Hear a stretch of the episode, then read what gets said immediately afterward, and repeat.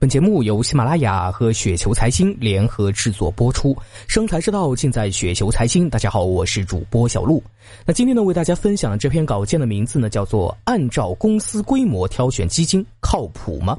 来自于马永安智能投顾。很多初入市场的投资者啊，会倾向于购买那些名头比较大的公司的基金。那我们这里所谓的名头大。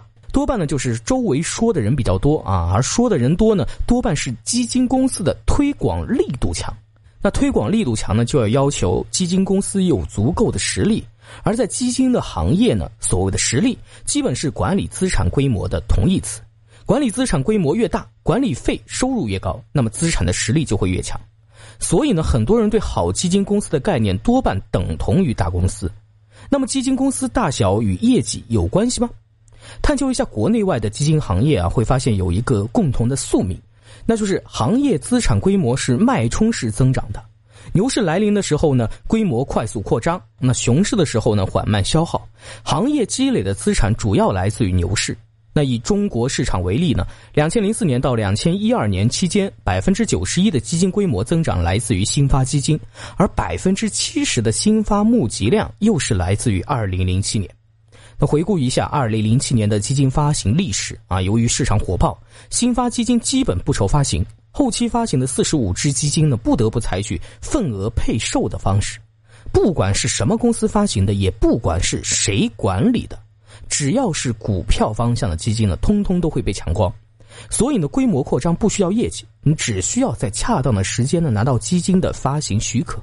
因为发行许可上的行政管理，基金规模扩张中的市场因素呢也就失效了。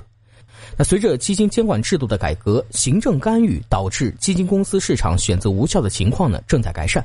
如果没有行政干预，那是不是完美市场环境就会出现呢？规模与业绩之间的关系就会理顺呢？答案仍然是不会。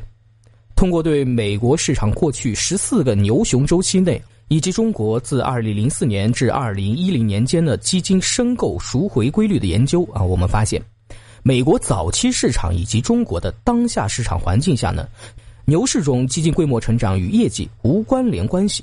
影响基金规模增长的主要因素呢，排名第一的是产品设计与发行节奏，那排名第二的呢是市场宣传。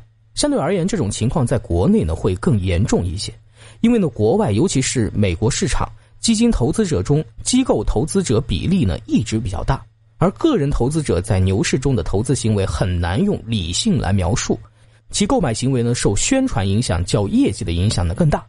那在震荡的市场中，基金规模变动是与业绩有关联的，那业绩好的公司规模增长会快一点。可惜的是呢，在震荡市场中增长的基金资产规模，在整个基金资产规模增长中呢所占的比例实在是太低了。在纯熊市环境中，业绩越好的基金赎回越多，这个呢就是所谓的赎回效应。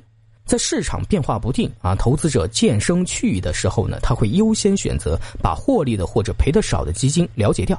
于是乎，在这种时候呢，业绩甚至是成为了规模增长的值重。基金资产规模的增长主要来自于牛市，而牛市期间规模增长与业绩无关。基金资产规模降低呢，主要是发生在熊市期间，而此期间呢，基金业绩好，甚至会加速资产的流失。唯一一个业绩会对规模产生作用的期间呢，就是震荡市场。增长资产规模呢，却可以忽略不计，这个就是基金公司规模不能为业绩背书的本质原因。那回过头来，我们再来看一下最近十年各基金公司的累计收益。